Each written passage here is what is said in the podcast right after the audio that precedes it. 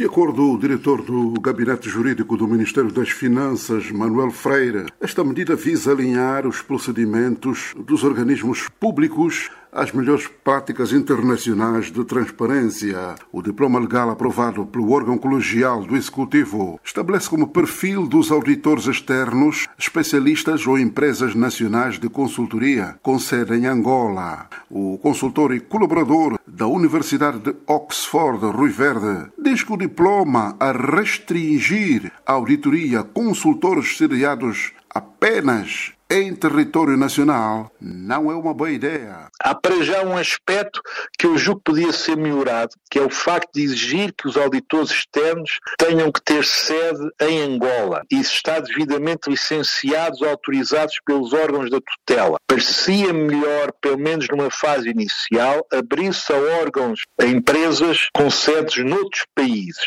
porque ainda há poucas empresas de auditoria em Angola, geralmente são os primos, os tios e os cunhados uns dos outros e, portanto, ainda cria uma espécie de complexo de galinheiro. Nesta fase, eu julgo que se tinha a ganhar em abrir auditoria a empresas estrangeiras. O economista e investigador Heitor Carvalho diz que esta é uma prática habitual em qualquer parte do mundo assim que faz em todo o mundo. É mais transparente. Uma, uma conta auditada significa que alguém que é perito, que é um especialista na matéria, já olhou para as contas e diz, eu apresento esta, esta e aquela reserva. Não resolve todos os problemas, mas ajuda a resolver os problemas. Há muitas coisas que ajudam a resolver e essa é uma delas. Já Joaquim Jaime, jurista e especialista em políticas públicas, considera que... No... O diploma não trouxe novidades. A lei de bases do setor empresarial público já prevê a validade dos relatórios das grandes empresas, Sonangol, Indiama e outras,